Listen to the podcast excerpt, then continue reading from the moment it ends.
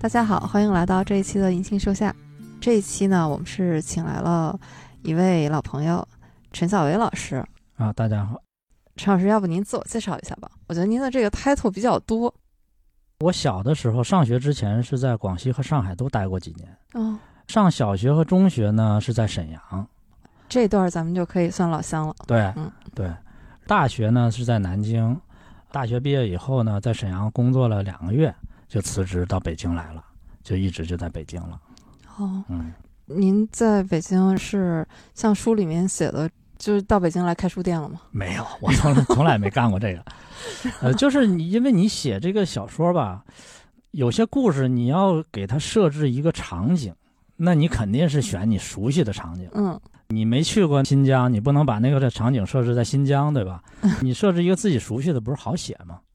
我还是得隆重介绍一下陈小维老师啊。嗯陈小维老师呢，我觉得可以说是藏书家，哎，他说不是，是作家，现在已经出了四本书了。我现在手里这本《像钻石一样闪耀》，这是您第四本书了。对，也是一位书评人，嗯我经常在什么上海书评啊这些书评类的嗯，杂志上面，然后看到您的文章。对嗯我比较喜欢研究文史掌故，啊、尤其是民国还有建国初那些年的那些事儿。对，您第一本书《好书之徒》就是呃书画。对，因为我比较关心知识分子的命运这个话题。嗯我记得第一次见着您就是在布衣书局那个杜宇雅集对那期，就是您分享《好书之徒》。对对对对，嗯当时是《好事之徒》，其实已经出了一段时间了。那会儿赶上买书激励，就是您对编买的书激那励个，就是第二本书出版，嗯，那是第一次见着你。哎，这么一说的话，好几年了，好多年了，得有十年了。反正也差不多了，真的七有10年 了差不多。对，还在胡同原来没搬家之前的那个，对，评乐园儿，啊，对对对，嗯那边，嗯，那天我记得也是第一次见悟饭，对那天他张我拍照嘛，晚上尚小伟请吃饭，啊喝了一顿大酒还。那悟饭前一段儿刚刚我们录了一期聊川菜，对，悟饭特有品味，哎，那是美食家， 美食家。哎，又会吃又会做，对对对，还会玩儿， 嗯，对，哎，特别好，你们都是一专多能。 这么多年咱们见的少吧？嗯我上一次见着您这个人儿是在纪录片儿里，啊，对，那是拍了一个，但是还有书籍，对，第二集二手书的奇幻漂流。，对，那个片子后来还得了白玉兰奖，嗯。我是在这个片子里边嗯儿，终于看见，就是原来你写在书里面的，您收藏沈从文的那些写的那个鸭子，哦对然后那个对柑橘啊，蜜柑啊，不不是，不是蜜柑，嗯， 嗯对，之前你就说觉得它那封面设计特别好看嘛，啊，对，嗯但是怎么纪录片里面对这本书封面排位，嗯然，后比书里面那个又靠前了好几名？ 有？吗？有吗？忘了，写过东西早忘了。 但是那个纪录片，它的那个重点，它要有一个主题的故事，所以嗯他是以鲁迅那本书，就是那个《凯随克勒惠之版画集》，以那个书作为一个主要的点来拍的。嗯，但是我觉得很幸运，在里面终于看到那两本书的真容了，嗯嗯，而且真的是很漂啊，亮。以后到我们家看去。 哎，那太好了，嗯看跟几位老师就是。书圈里的啊老师们说：“这个对其实就是你书里面写的那个场景嘛。嗯当时你说在潘家园看见那几位老师，对看完了以后还要到一边儿去交流一下。对对对对 对，因为这个买旧书的人都很寂寞。你在生活中都没有人跟你聊这个，会吗？你会啊？你家里人吧，说哎呀，你那个书太脏了，你不要往我眼前放， 因为那个旧书上面都是一百年的东西，你说上面有很多细菌、灰尘，然后说啊，千万别让孩子碰，那那是不定有什么细菌呐、 你哎呀，所以我都是在家很没有地位，出去要是碰上有一个呃能聊这个的，就会特别开心。所以买旧书的人啊，都有一好，嗯，就特别爱聚餐。哦，哎，一说聚餐，哎呀，不管是大店小店，保证去，都屁颠儿屁颠儿的，一个个，就是啊，可特有别人聊想了。有这个聊的机会，是对，吗？然后一聊都聊到好晚，就聊这个话题。那个您上我们这儿来聊呗。呃 啊，没事儿我就来，没事儿我就来。嗯就认识胡同也差不多有这么多年了，十几年了。嗯我我回回都觉得布艺书局那个拍卖嗯都是特别踊跃，特别热闹。嗯啊嗯，你稍微没盯着点儿，那就没了。嗯，我就一直有一个印象，爱好收藏旧书的人应该还是不少。嗯一点儿 不多，就是你看着挺热闹吧，嗯但是你到哪个群里都是这几个人儿，哦其实这个圈子特 别小，我哦估计在北京活跃的也就那么几百个人，哦，北然后京就就这么几百个人，哦上哪个圈子都会碰上这几个人。哦，外地呢，可能上海人也比较多，嗯呃，在别的地方就比较少了，可能一个省会城市能有个几十个就不错了，沈阳是不是有一位也是开旧书店的？挺多的是叫什么大银鱼儿？啊。大银鱼我知道，啊银鱼有一次我在那是个去东京，啊嗯我说到那沈宝厅淘书去，我第一次去沈宝厅啊，啊特兴奋。沈宝厅有一个专门卖中国书的书店，嗯叫山本书店，嗯店也大，贴墙一溜放的就是堆到天花板啊，全是书，嗯而且还全是线装书，不是平装的。嗯，今天我一看，有个人举个摄像机嗯对着那个书架就在那拍扫描，嗯是什么人呢？这肯定是他拍完了以后传给国内，哦让国内人帮他看价钱，哦，要是便宜呢，他就现场就买了。嗯啊，就这么他们协同作战。我后来一看，这不大银鱼吗？ 熟人，你在在那儿居然能碰上熟人。嗯哎、那天他买了得有好几纸箱子，然后后来那个我看着店员帮他一起把那个书装箱，嗯，然后一起拉到那个邮局去寄去。呃，这圈子就这么小。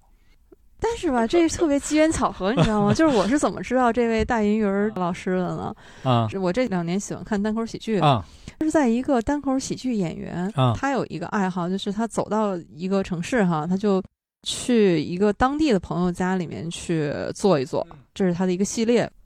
嗯沈阳，他去的就是大银鱼儿老师家，哦就看他们家，然后就是一屋子全都是书。银儿老师也跟他聊嘛，说为什么喜欢做这个。嗯我还说呢，我说哎，我说这个挺有意思的哈。就是你说他到一个城市，怎么就这么巧去了一个不光是开书店的，还是开这么一个旧书店那的他们俩这怎个么嗯老认板识家的？他可能也是朋友推荐吧。啊？嗯啊我还说这个就是也太巧了。就是还是圈子小，不是太巧，就圈子太小。但是我看您这个嗯就这本新书啊，像钻石一样闪耀。嗯这故事就是一个爱情故事。呃，我看您那个封底、嗯这本书介绍，一个年轻人为了追逐心爱的女孩，到他居住的小区租房，开了家旧书店。嗯，哎呀，这好浪漫！但是很多人可能觉得挺老土的。就但是可能因为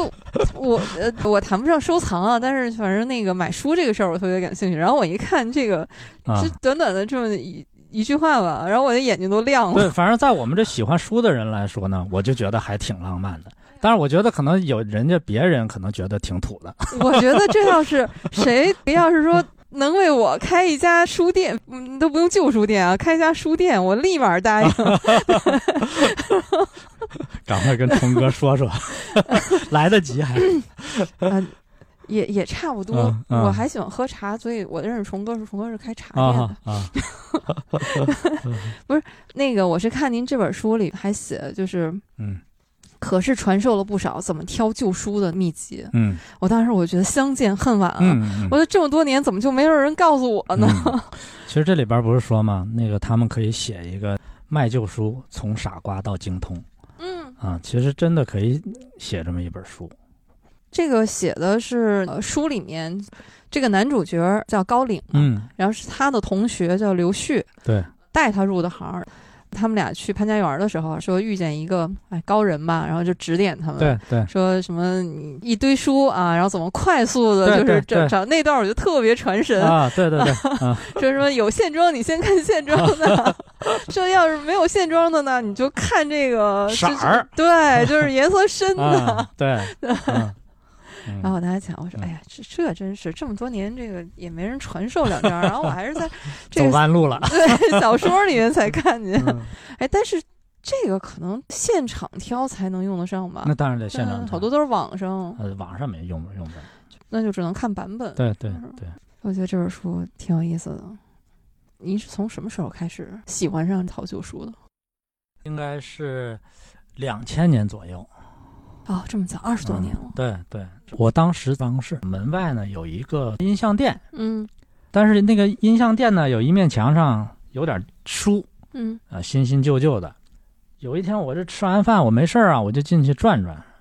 从那个书架上抽出来一本是江德明的《书法归来》那本书。哎，我一看，哎这个人挺有意思。我说他这嗯因为我也是算文学青年嘛，然后哎，我说他他居然能买到这些老版本的这些旧书，呃，什么鲁迅呐、什么乱七八糟的，嗯哎，我就觉得他这个门路很有意思。那个店呢，有个老板，特逗。那个老板呢也不理人，嗯就一直在那儿低头看书。啊，这文学青年开的店，看来是只有你付钱的时候抬头看你一眼，啊，接过钱迅速又把头低下了，就这么一人。所以我为什么说咱们这个圈子小呢？就这个人后来我就认识了啊啊，不也是因为他是开书店嗯认识了，我在潘家园看见他了。 然后这个人叫什么呢？这个人叫柯卫东啊，哦柯卫东老师写了好几本书，他是收藏民国新文学的大家，哦，而且他修书修的特别棒。嗯哎，在我们这圈儿里是有口皆碑的，文章写的也特别好。后来我问他，我说那个店是你开的啊？嗯他说不是我开的，他说我是帮一个朋友临时看看店哦啊，是这么着。我就是受当时站着看完那本江德明的书影响，我就开始琢磨上哪儿去买这些书。然后那时候正好开始有互联网了，嗯有互联网了就有那个天涯的闲闲书画，就发现那个闲闲书画有人开始卖一些民国书，其中就有胡同里。对，我看过您写的你们俩认识十年的那一篇，就最早就是在天涯的闲闲书画那对啊个，还有一个就是那个《书贩笑忘录》里也写过杜国立。哦，我在天涯买的第一本书就是从杜国立手里买的，他就是合众书局的那哎，个合众书局，合众嗯书局的老板啊，对，，嗯那本书叫《套版剪贴嗯》啊，就是明代的一些那地契啊什么用的那些纸上面那个是套色印刷的，很漂亮。哦我还记得当时的价钱是七百多，当时我算当时七百多也我算出价很高的了。嗯，二十年前，后来我上网一查，我发现网上查到杜国立了，嗯而且呢有一个长长的书单，杜国立收藏新文学一个书单，得有好几百种。哦，当时我都懵了，我说这杜国立太厉害了，这个老 先生那个收先藏生太丰富了，有这么多新 文学。啊后来我他那上还留了电话，嗯我立刻一个电话打过去。嗯我说那个呃，杜先生，呃我在网上查到您的那个新文学书，您这些书卖吗？嗯瓮声瓮气的回答，不卖，冷冷的，瓮声瓮气的，没多余的话。嗯啊我说那不不好意思打扰了。后来呢，我们俩就在那个琉璃厂中国书店有一次拍卖嗯会上就交接啊、他也来，我说你就别给我寄了，你就给我交。那时候寄书没有现在这么方便。对也怕你就坏现场交嗯接，吧。我正拍卖呢，他从楼底下噔噔噔噔噔跑上来给我打电话，说我马上到了，你在哪儿呢？我一出来一看，嗯，不是个老先生，嗯对呀，我比我刚才还小呢我还 我还恍惚了一下，我说他对呀、哦比比我还小挺呢，年轻一看长那样儿，哎呦，那个一一特别凶，凶神恶煞的，跟黑社会似的。嗯觉得跟书毫无啊关系，我说这这这这这藏书家怎么这样 儿？啊，这嗯哦是 最最最早买书的经历。其实这地方留了一个扣子。其实那个，我严格说来，那个杜老师他呃其实应该是杜老板哈，对，其实他是卖书对，他其不实是藏卖书，书他挂在网上，是为了卖的。对对对对，只不过你打电话呢，他他也不知道你是谁，觉得你就是呃骚扰的那种，嗯，所以他不爱搭理你，他嗯所以他说不卖。你这书里面也写到一段不卖书的这个事儿，嗯，胡同吗？对胡同嘛，一个富阳的书店老板啊、去了胡同布衣书局，啊，那看了几本儿，胡同不在嘛。看店的那个姑娘就打电话请示胡同嘛，结果胡同特别那个利落的说不卖，嗯，但是为什么不卖呢？一个是旧书店的老板啊，很多人确实有这个惜售的问题，因为旧书店的货源有限，嗯好的书呢很少。如果你什么好的书呢，一到手立刻就卖了呢，虽然立刻能换钱，嗯但是书店老板多少对他还是有一点儿，或者说待价而沽也好，或者说有点心疼也好，嗯这种心理。嗯所以呢，你不给到一个让他特别舒服的价钱，他一般他得抻一抻，嗯，嗯，而且他都有一个怕卖亏了，哦，都有这种心理。也是，可能这些书本来也来之不易。对，哎，您藏书这么多年，你觉得你最满意的、最得意的是算什么呢？呃，其实最得意的没有，最失意的倒是有啊，就是有一不次是那那次捡了个漏儿，那不算吗？见什么漏儿我都忘了，啊，没事儿，啊那个我忘了啊，我跟最你讲是失意的那次吧。啊， 有一天正上班呢，嗯在孔夫子上看着一本书，鲁迅和周作人哥俩《嗯域外小说集》，嗯那是他们俩在日本印的第一本书，嗯存世量极少，估计也就几十本儿。因为那个书后来放在上海的货站里，都一把火都给烧光了，所以嗯，存世量很少。我立刻我都看到那个书，我都有点懵了，你知道吧？我立刻给那个卖主打电话，嗯我说那个书你别卖了，我说我要了。嗯，他说你出多少钱？当时那书在拍卖，估嗯计还有两天结束，当时已经出到才出到三百多块钱。我说我给你五千。嗯后来我想我这句话说坏了，就打草惊蛇了。嗯，他肯定觉得，哎呦，我这这什么书？这这怎么？他因为他那个域外小说集那个书名着啊，急他是了篆书，嗯他都不认识那字儿，他书名写的都不对。啊我说我现在就过去取，你在家等我。嗯他说好，你来吧。我当时就惊慌失措，就跑下楼去了，嗯开上车，慌乱之中，那车就撞墙上了。哎呀，人没你事说我儿就吧？就这么慌乱，人这个人没事儿。嗯哎呀，等我把这个车是拾掇出来，再往外开的时候呢，他来电话了嗯，说啊，我有点事儿要出去，你别来了。这我知肯定道是不坏卖了了。我我知道这，因为那明白人多呀，肯定别人也给他打电话了，他就知道了。对，啊，所以这个是我呃一个印象特别深的事儿。然后后来这个书他就送到中国书店拍卖会去，卖了三十多万。哦，嗯，就是这个漏着没捡着呗。对，嗯但是这个其实我也捡不着，因为别人也能看着。这个是印象比较深的一件事儿。嗯还有一个印象比较深的事儿是，那个时候就是杜国立，嗯他让我到他家去看看，他说收了点东西。呃，我说什么东西啊？他说这商务印书馆的档案。嗯，我说有多少啊？他说有十六个档案袋儿，哇，那是什么时期的档案呀？民国的。哇，哦那很宝贵，商业书馆还被毁过。当时我说要多少钱啊？他说要十六万。当时呢，我这兜里的钱呢差点儿。嗯我当时买这种档案性质的东西呢也很少，也没有经验。哎，我就想我去凑凑钱，嗯，我再去。结果等我把钱凑到了呢，再到他家呢，他说都已经卖了。他说，但是我很仗义啊，嗯，我给你留了一袋儿嗯啊，就给我留了一袋儿，一万块钱。那特别可惜，那留下那袋儿呢，我一看特别好，嗯你就可以知道剩下的十五袋儿也是特别好的。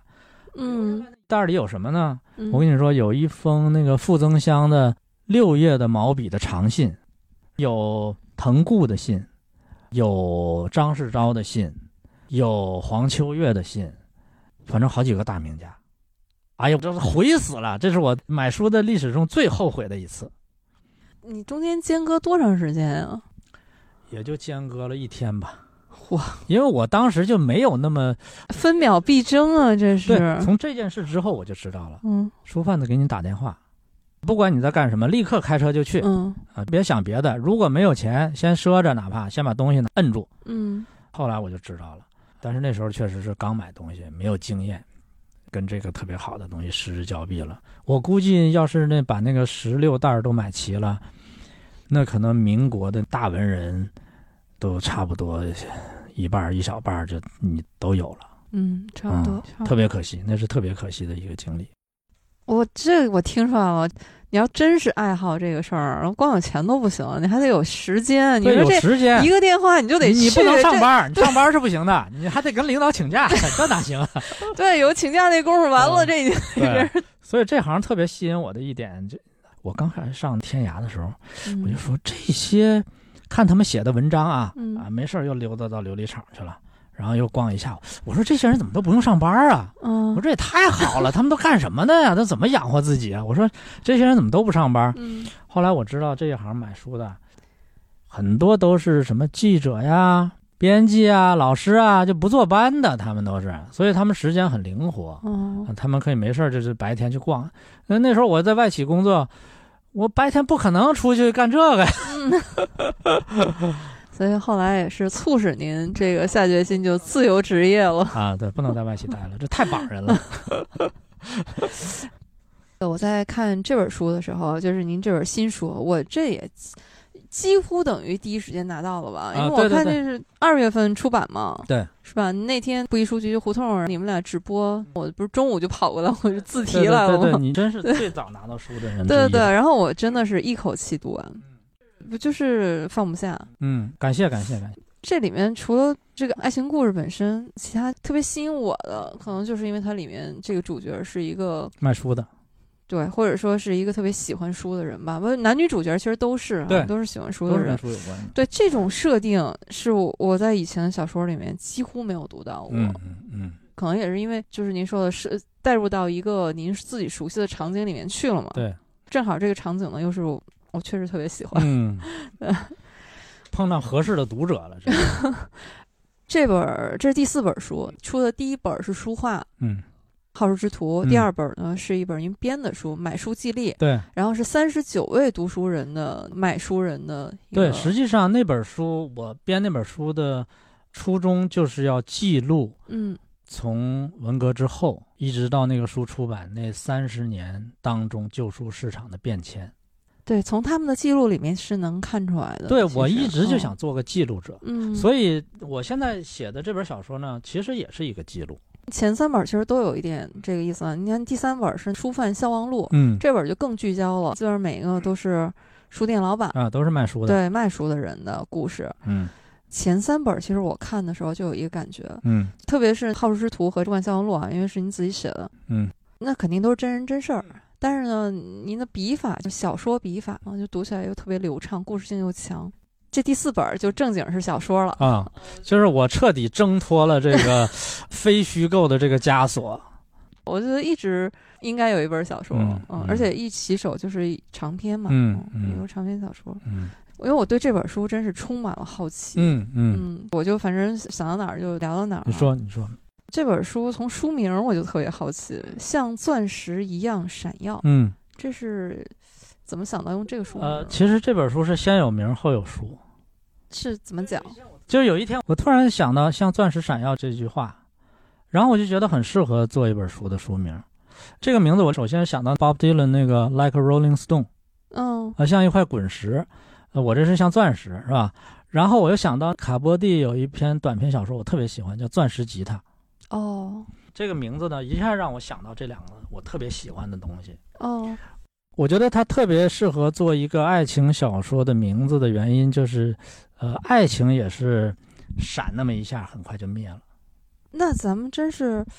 呃，我觉得有点想到一起了。我啊看到这个书名的第一反应啊，也是想到一首歌，啊、就是罗大佑的《闪亮的日子》啊，闪亮的日子啊，对那首歌我也喜欢。嗯嗯这本书里的男女主角，他们是大学同学嘛，嗯嗯，就这个女主啊，叫厉小娟嘛，哈，在男主心目当中就是一个女神的存在啊。嗯我觉得，与其说是爱情，最后已经是他一个人生的信念了。嗯他重要的人生轨迹的变化都是因为这个女生，嗯，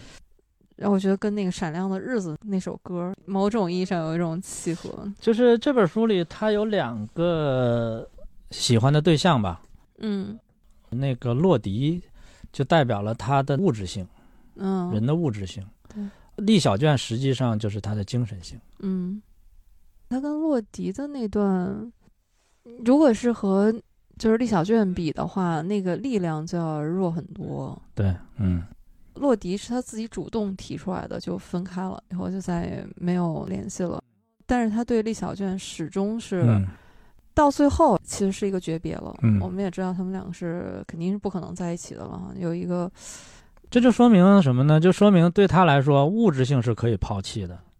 包括他的肉体也可以毁灭，嗯但是他的精神性他是不会抛弃的。他觉得那个更重要。嗯，最后我觉得也是对青春的一份告别吧。嗯，李小娟最后走了嘛，就是从北京人回家乡了，嗯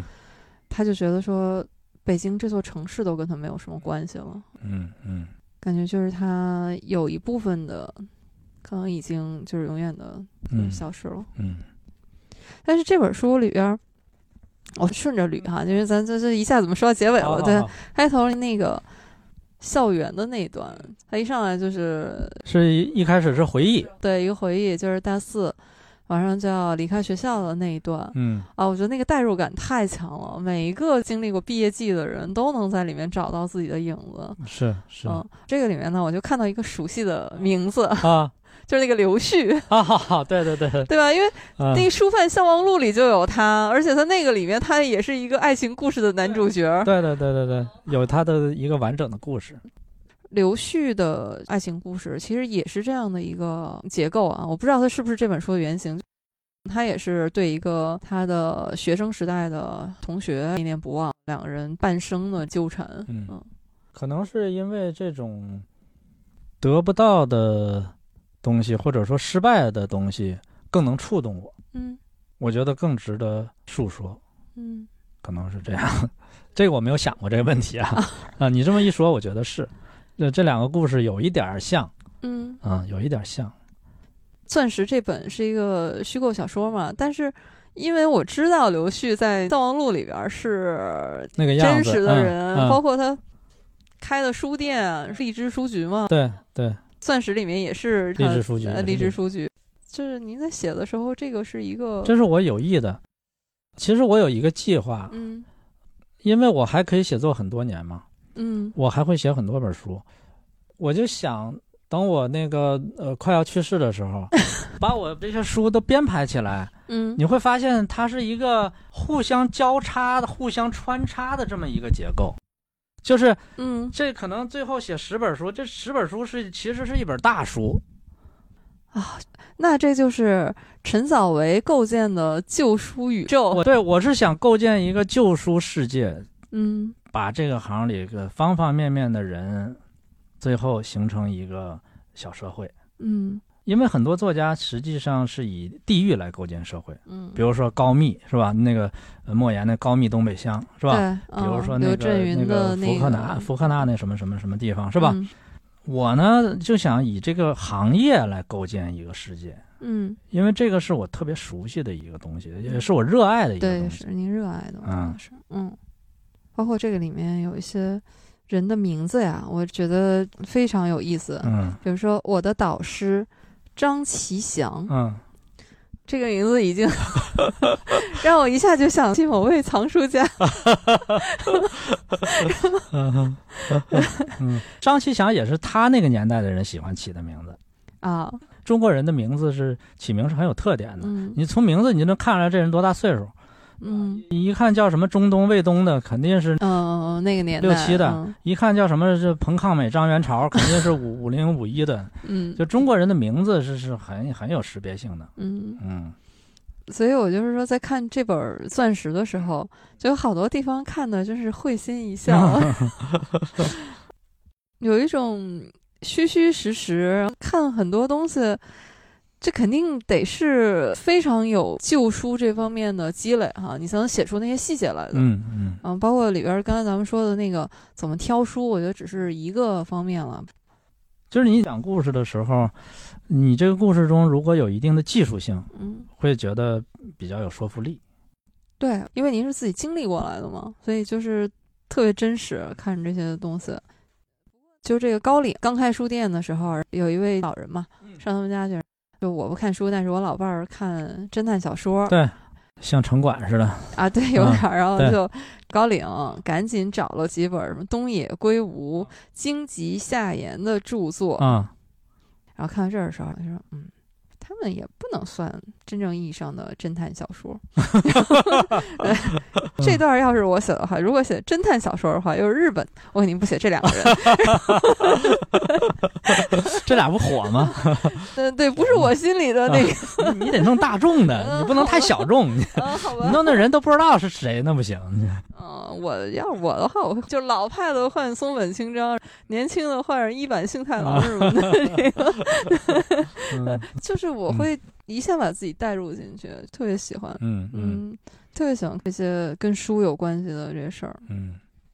正好也是赶紧请教一下，就是它里面有一些那种，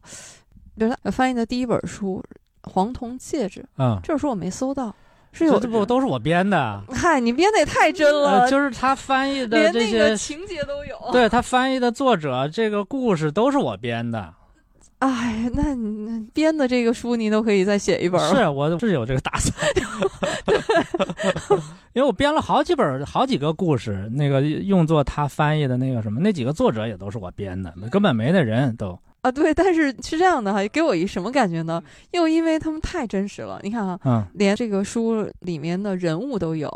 嗯、包括他的故事，然后都有。嗯，当时我就想说，哦，那是不是真有这本书？啊只不过现在还没有翻译成中文，刚好您知道。 没有没有，包括他里边说这本书里有什么话，我觉得很好，这都是我编的。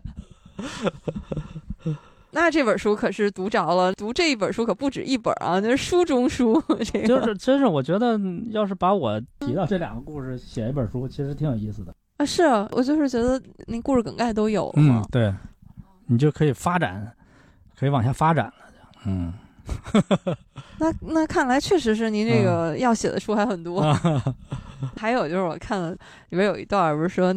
他说送立小卷几本菜谱嘛， 嗯还说什么八十年代国家组织各地大厨出的中国名菜谱、启功题材那有。悟饭肯 定有，然后我就想说，我说得送悟饭老师呀， 对这是我可没有，因为我从来不收藏菜谱。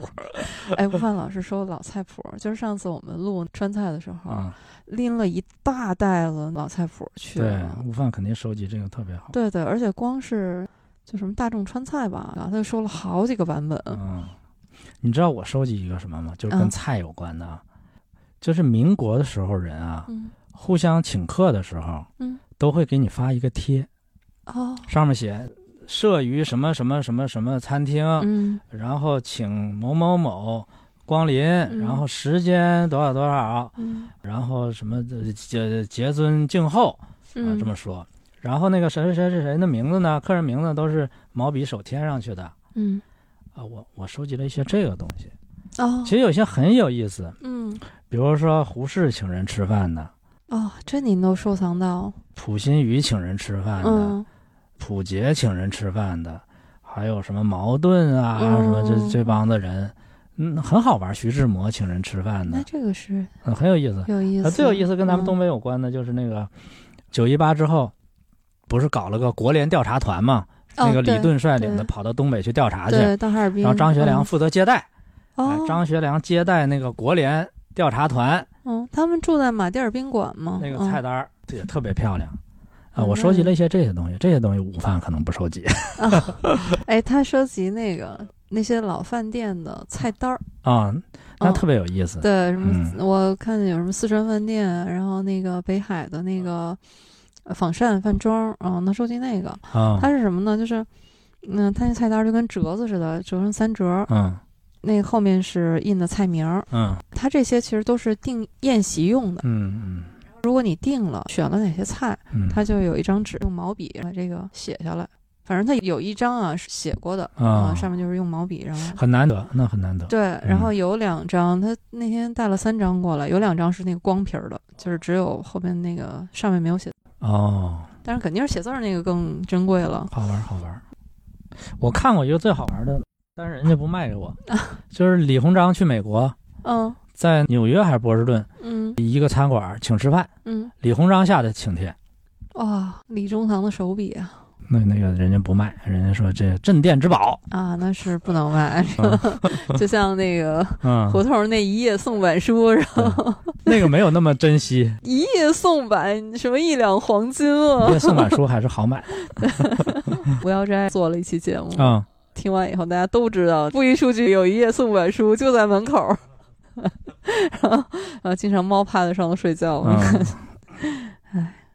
你这书里面还有一段儿嗯我挺有共鸣的，就是这个男主角，嗯那女主角不是去英国留学了一段时间吗？她去伦敦看他，嗯嗯嗯勾起了我去旅行的回忆。嗯啊，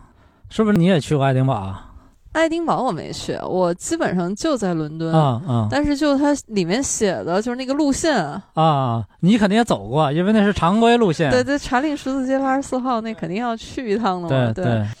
特别有意思，就是这个书里面嗯写的那个年份呢，说当时长林十字街八十四号是一个餐馆吧，比利时的就是感餐啊，厅比利时餐厅，对对对，我去的时候、嗯它已经变成一家麦当劳了，哦 啊，那你比去的比我晚， 呃，能哎倒闭了对嗯是，但是就墙上有一个圆牌儿嘛，写着说这个是那地儿啊，对对对，对嗯路线其实都是一样，都是从特拉法加广场往那边去，嗯嗯还有《哈利波特》国王十字对街对对那对个，对对对九又四分之 三站台，对对对。哎呀，看得我说这个打，卡地对我说这个也是勾起我满满的回忆。嗯 这本书这个男主角，我这么看下来的话，他应该是从到北京就一直就在那个。呃，西绕寺那条街上，对看那个书店，对，因为那女孩住那儿嘛，包括那个女孩去英国那段儿，她也没搬走，就一直在这儿。对，因为那女孩还要回来呢，那是守着呢，在那那儿她就这么坚定吗？这还得帮她看房呢。哦，这 好吧，里面有一段儿看了以后呃就印象特别深的一段儿吧。他不是给自己做了一个简单的早饭嘛？嗯，弄俩鸡蛋，烤两片面包，说那嗯个面包能烤出一个笑脸儿来，说切个苹果，他就靠在那个窗边儿看啊，那女孩儿过马路啊，反正都能看见嘛，嗯嗯就让我想起来《局外人》。嗯哦《绝人》里面有一段呢，就是他参加完母亲的葬礼回来以后，在他房子里面赶上一个周末，他就是给自己做了一个很简单的早餐，哎，差不多嗯也是面包什么的，吃的都差不多。嗯他就靠在窗边往外看，他不是为了看固定的一个女孩了啊，但他就是那一章的描写，就是他这一天在窗边都看到了什么。哦哦，她站了一天啊，呃，反正从他写的话，有点像那个从早到晚啊，因为他刚开始看的时候，他就说这帮人出去看电影了，嗯到他写到后来就是已经黄昏了，这些人看完电影回来了，就是他写的这种生活，其实是一个让我看的话是我挺喜欢的这种生活，又简单，嗯其实也是为了嗯呼应他后面他不是就被抓到监狱里了，嗯他这自由的这段时间，就就那段，就又让我想起《局外人》，嗯又有一点让我想起村上春树，嗯就他也经常给自己的人物就淡淡的几笔，然后让你觉得，哎，他的这个生活还挺有意思的，嗯至少是有他自己的一个小世界的这个感觉。嗯但是很遗憾，我看了一下这个书里边的高岭同学，他是说他不喜欢村上春树， 嗯啊你是你你也不喜欢他是吧？啊 是，我把自己的意志强加给她了。对，因为我看到这些东西的时候，然后觉得还挺好玩的。嗯您的这个小说里面人物就都有原型吗？ 有个别的有，但是大多数可能都没有什么特别明确的原型。你比如说这个，为什么会想起来写这个故事呢？其实最早是先有这个名字，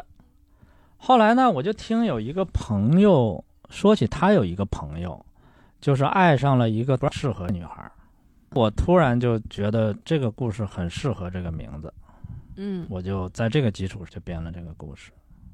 这个书里面后来也是有一些悲剧由此产生的嘛。对，但嗯是嗯出版社把我的那个呃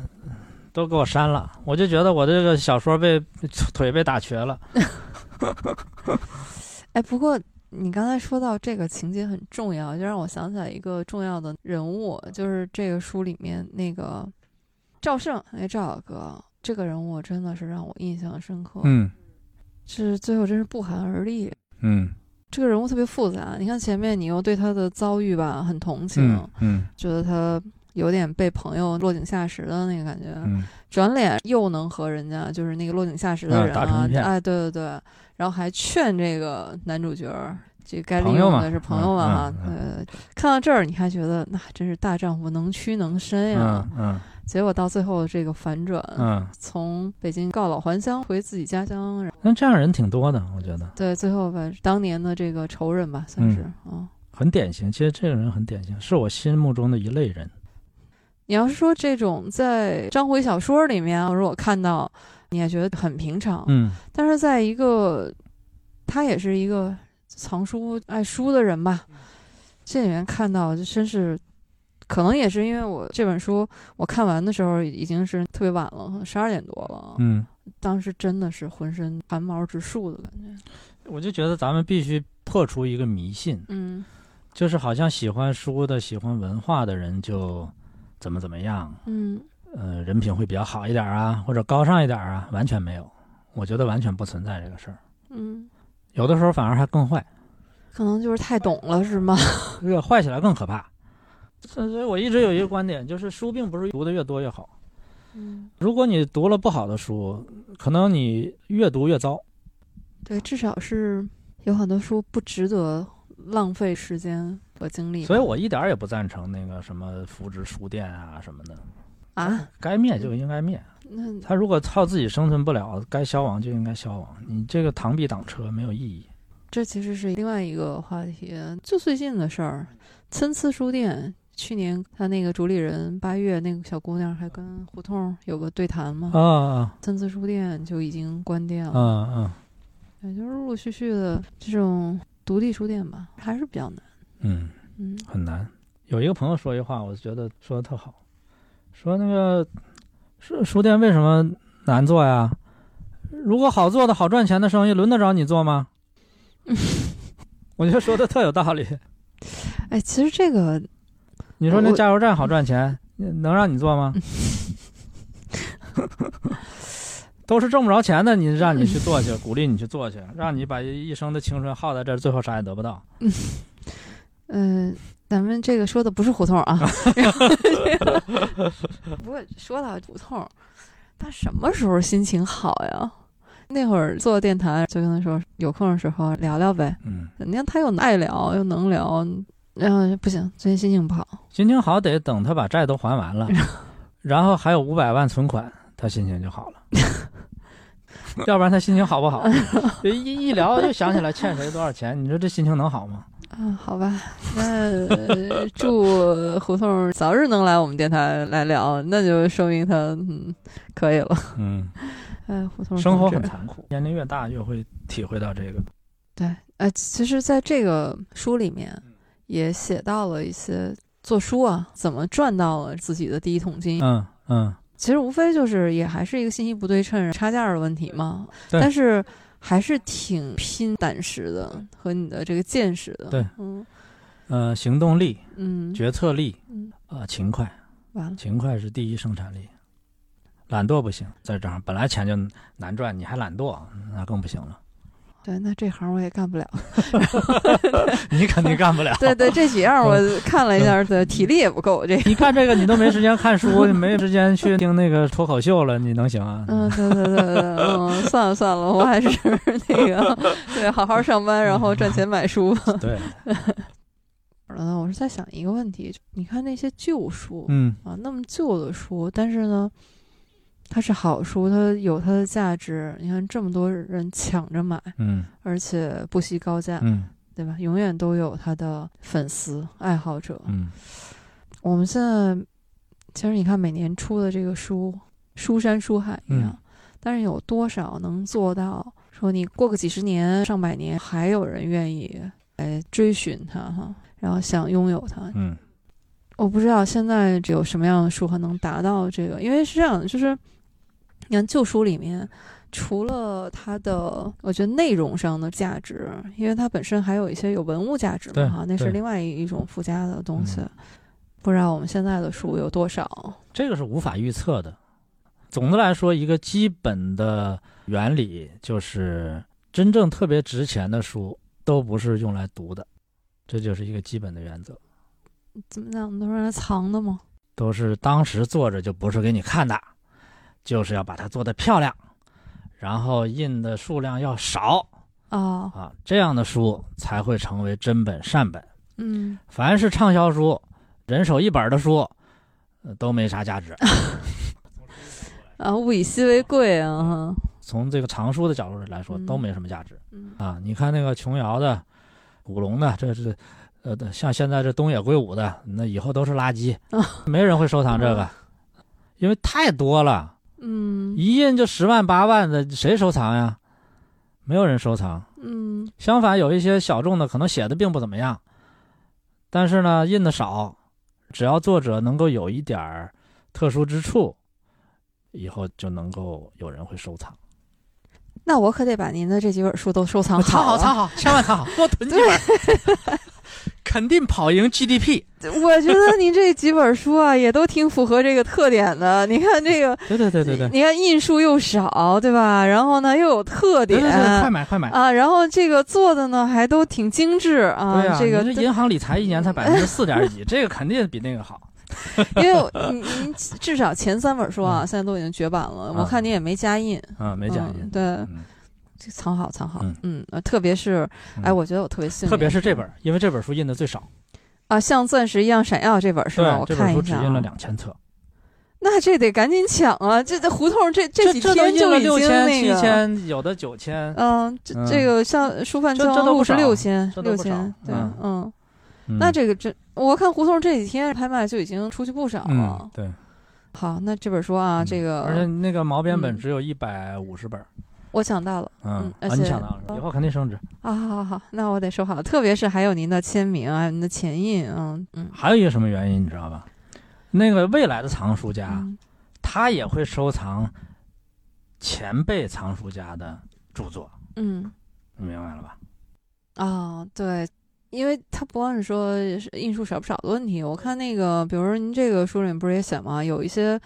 就书画类的书，其实是后面卖书人的对那指南，你就嗯最简单，唐涛写散文，嗯，跟他同一波的写散文的人多了，嗯只有他的书最受藏书人追捧，所以他的书价格最高。为什么？是他写的比别人好吗？不是，因为他是圈里的。哦，对，而且算是有一点藏书指南的意思。对，嗯，，好好好，嗯，那的这听友啊，今天听这一期节目的听着了啊，可是听着了，这个赶紧去抢，赶紧去抢，那个不依书局也行啊，然后我看京东上也有啊，啊就赶紧赶紧抓紧抓紧啊，毛边本你们是抢不到了，但是普通的版本还可以。嗯对，嗯推荐不依书局的，因为有陈老师的签名。嗯嗯，哎呀，那可是我我这个上面还贴了这么多标签儿，哎呀，我这个， 嗯，还有心疼心疼，嗯，对，你看，嗯陈老师给我的签名，嗯，城中车马应无数，能解闲行有几人，嗯，宝贵啊，嗯，我 的传家，跟张小泉剪刀放在一个抽屉 里，那不行，万一划坏了呢？这个。哎，最好再来个冰墩墩也放一块 儿，装一个锦盒里，嗯，对对对，都是这个传男家一啊，对，传家传家，传家三件宝。哎，这太有意思了，这个得采访一下作者啊，嗯， 《钻石》这本书里面，您最喜欢的段落是哪一段呢？嗯，没有这样的段落了。 呃，但是总的来说，我还是比较喜欢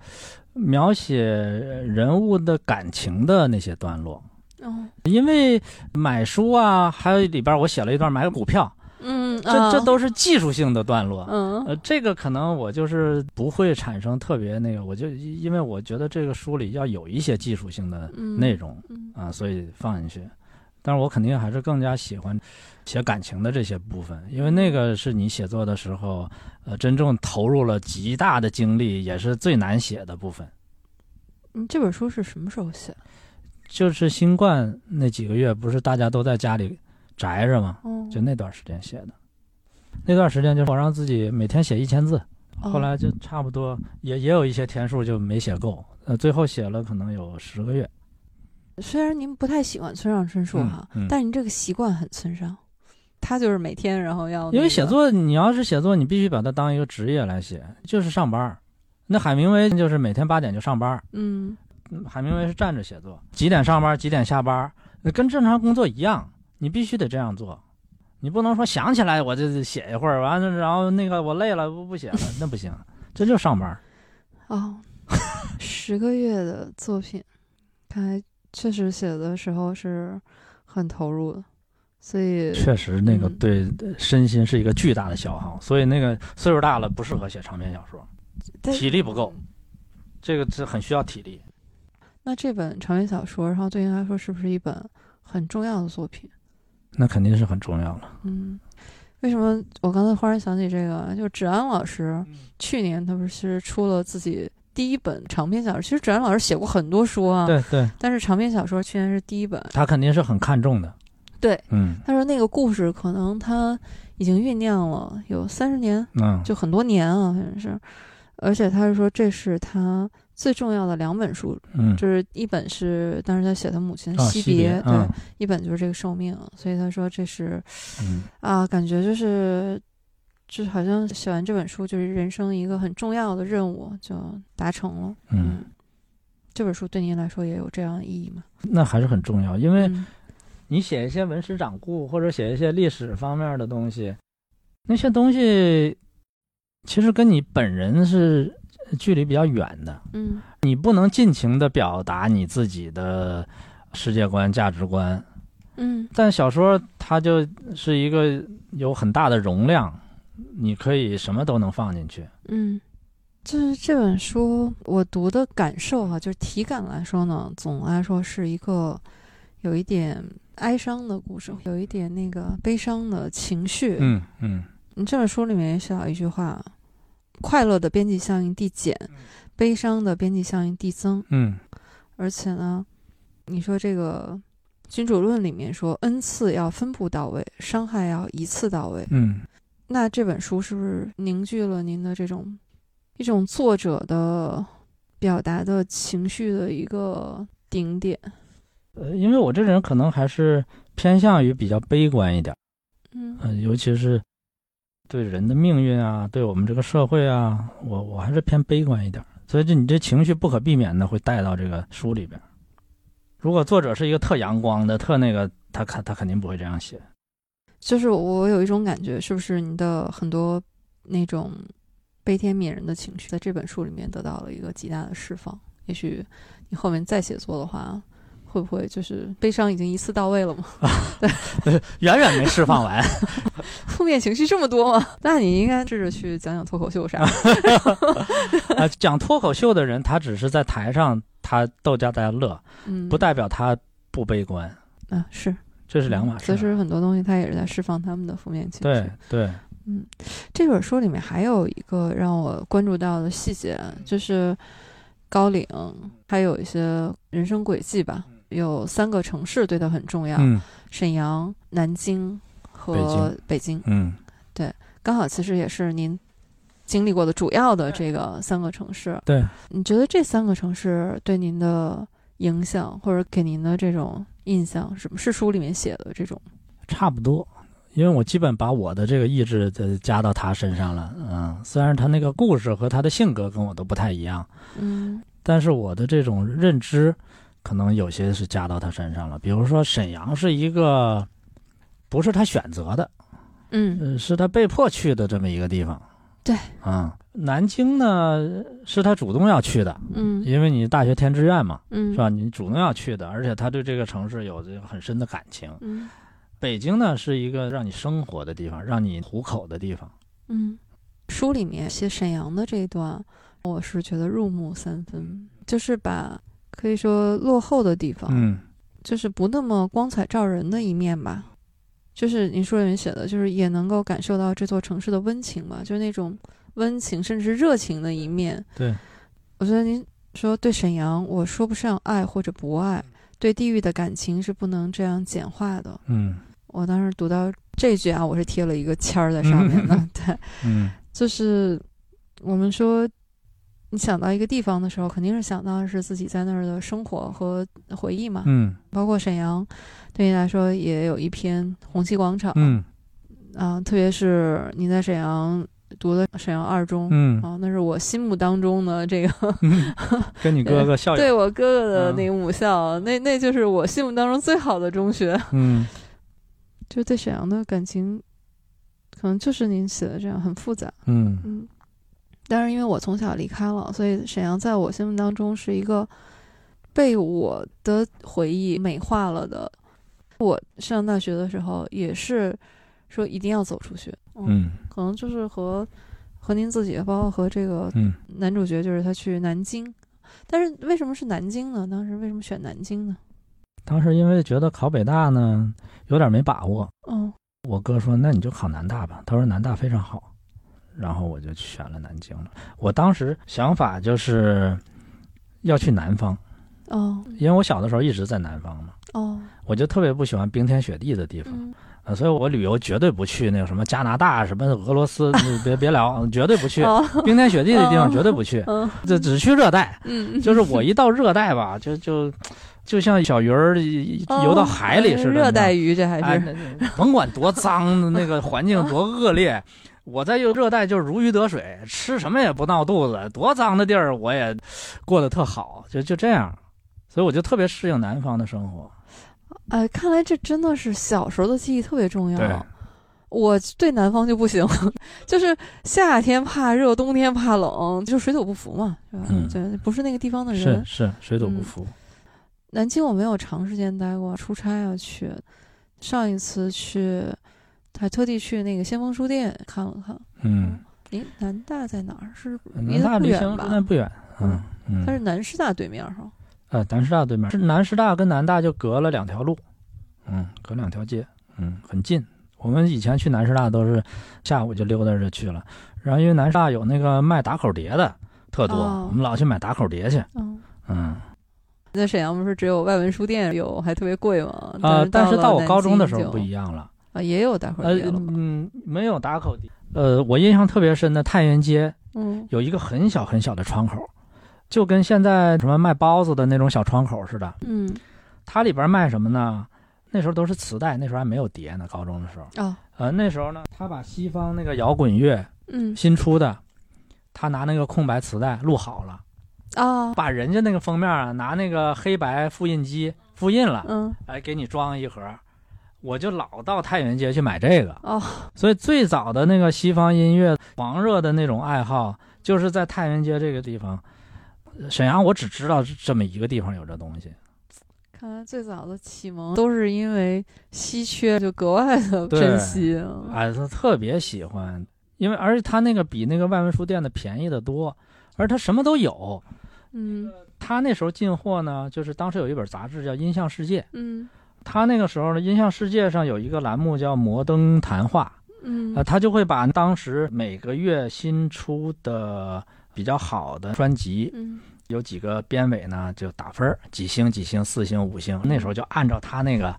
呃反正打哦四星、五星的就想办法去弄去。太原街那个店呢，就老有这些东西。嗯外文书店那个就是品种特别少。我最早在外文书店买的，我记得是我初三的时候，嗯呃，买的一个 Dire Straits，Dire 嗯 Straits 叫 Money for Nothing，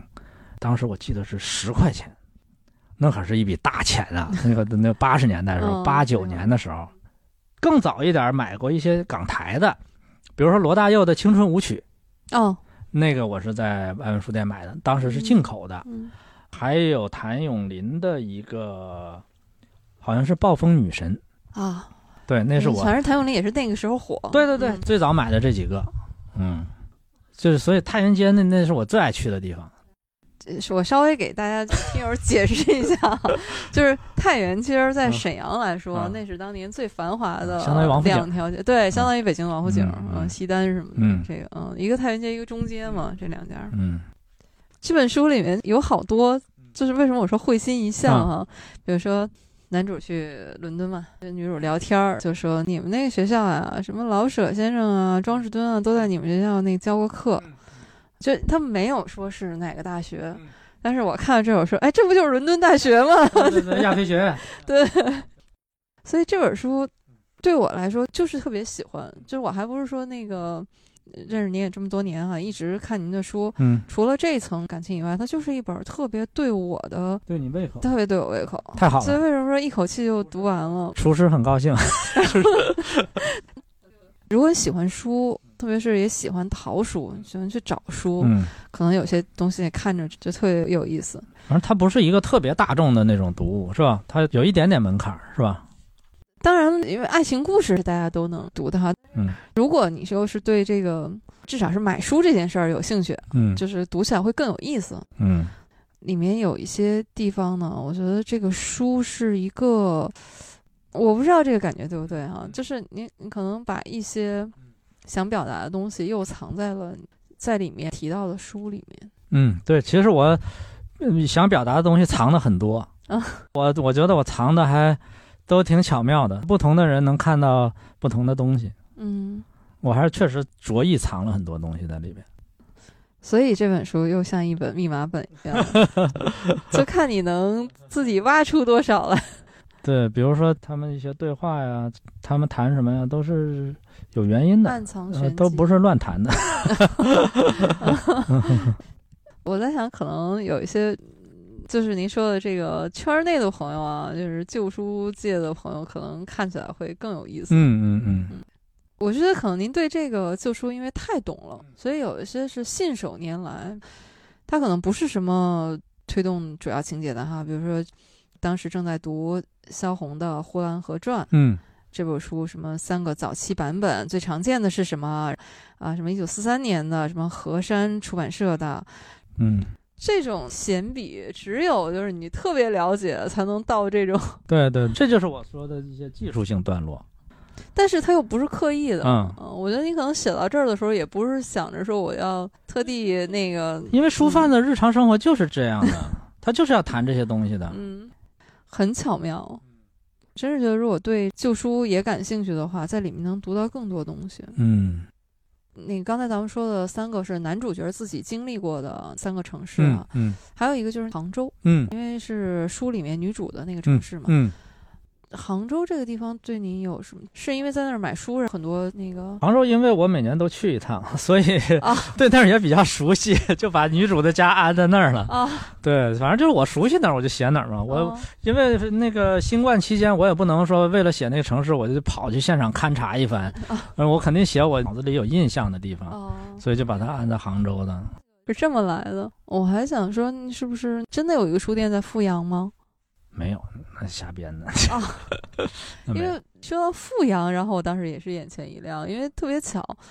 我平时写字儿喜欢用的一家纸。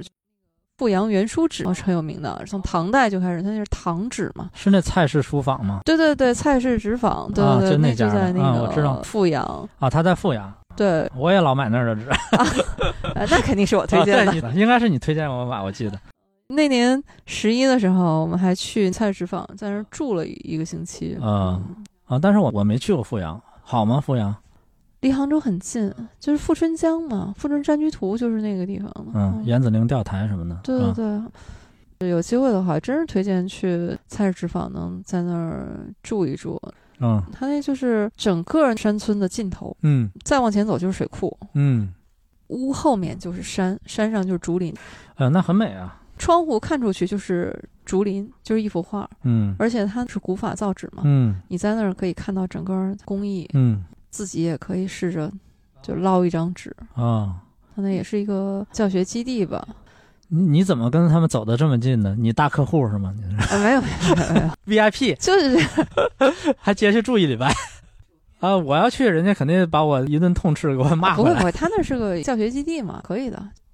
这这就是你爱好什么，可能就会和这个行业里的就是成为朋友吧。嗯对嗯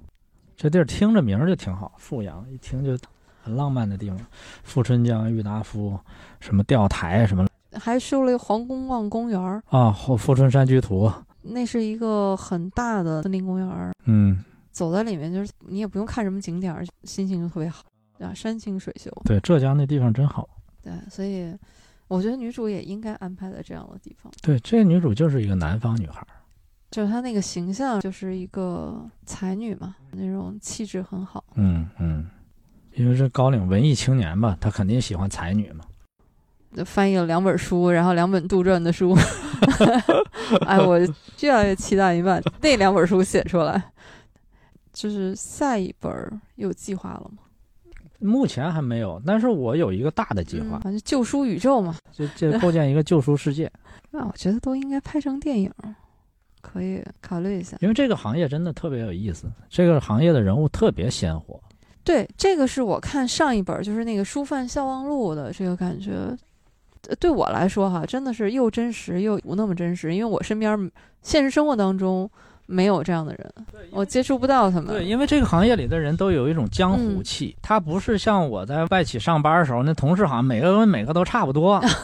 都是那个白衬衫、啊、西裤，下班就回家带孩子了，嗯，就是啊生活很简单。对，节假日就是陪老婆孩子去泰国啦，什么就都是这种生活。嗯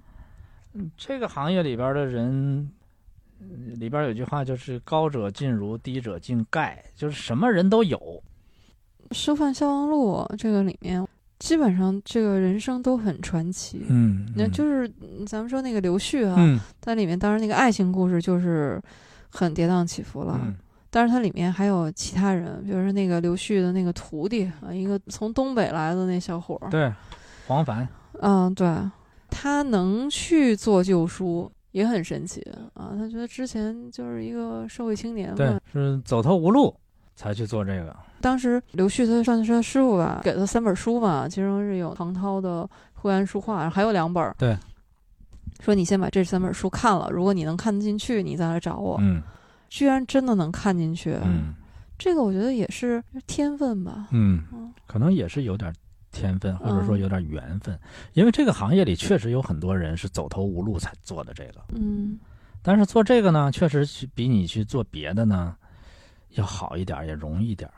它比较轻松，嗯不像你去做力气活儿，那那太苦了。嗯，但是这行他得懂才行嘛。那懂你慢慢可以学嘛，而且这个学习的难度并不是太大，主要就是多接触就行。哦，那那那慢慢你买买卖卖，因为这些东西直接跟钱相关，你很快你就明白了。可能您说这个也是啊，就是这行可能还是一个实践出真知的一个行业。啊对，之前胡同做了一活动，就是摸古书嘛，啊，他买好多样本，就大家真是可以摸。嗯我真的是孤陋寡闻，就是以前你对那个线装书什么的，就是个概念。然后那天在他那儿，真是实际看到，嗯，才发现每个时代吧都不一样，对，什么那个版啊什么的，反正讲究也特别多。嗯你说这种特别学术的东西，肯定是有各种资料啊，但是这块儿你有没有什么打算，然后写一写？呃反正这些跟藏书有关的这些掌故啊什么，我肯定还会继续写。这是两条线，嗯这两条线我其实一直都在走，因为但是写掌故类的东西呢，相对来说就是挑战性会小一点儿，嗯写一个比较完整的作品呢，就是难度会大一点儿。嗯、反正就穿插着干呗，就是劳逸结合一下，对，劳逸结合一写下。那个掌故可能对您来说就算是休息了。对，那那个还是比较轻松。这已经四本了，嗯，这么下去的话，我觉得你这辈子怎么也得写十本以上的书 这小宇宙要不然构建不起来啊。啊！对对对对对，这个嗯 将来拍成什么电影啊什么的，而且我就想，你说等我要是比如说七十岁了，帮我写这几本书，排下来看一遍，可能会觉得很有意思，因为他就把这个行业几十年的发展嗯，脉络嗯。你都能看到了。嗯，确实有些东西是要经历过，然后对，你看这写《书刊消亡录》里边写的事儿，其实都是二零一四一五年以前的事情，嗯，这本书就已经是是这本书后边的事儿了。我那天特别感慨，嗯您出了新书嘛，胡同呢就在朋友圈里面把《嗯十年胡同与我》就是您写的那篇啊，重新贴了一遍。嗯他自己写了一句话，他说：“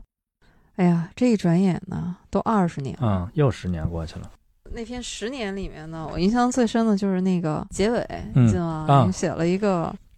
百岁的老人啊，德高望重的出版家胡同。二零七四对，年，二零七四年，对对， 然后就写的特别传 神。然后 我在想，就是你有没有想过您的二零七四年，或者那时候我肯定死了， 我肯定死了。你看我写的二零七四年是别人拿着我生前写的书让胡同给他看，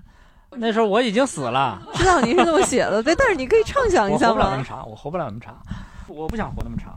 好些年没见了嘛，但是我现在见着您，跟咱们差不多十年前啊，就是那次嗯，那个在杜伊雅集看那次，嗯真是没有变化。哎，那那是瞎扯了，那这变化太大了呢。那会儿你还没有娃嘛？嗯，对今年娃是四岁了，对，四岁多了。嗯，嗯，但真是岁月催人老啊。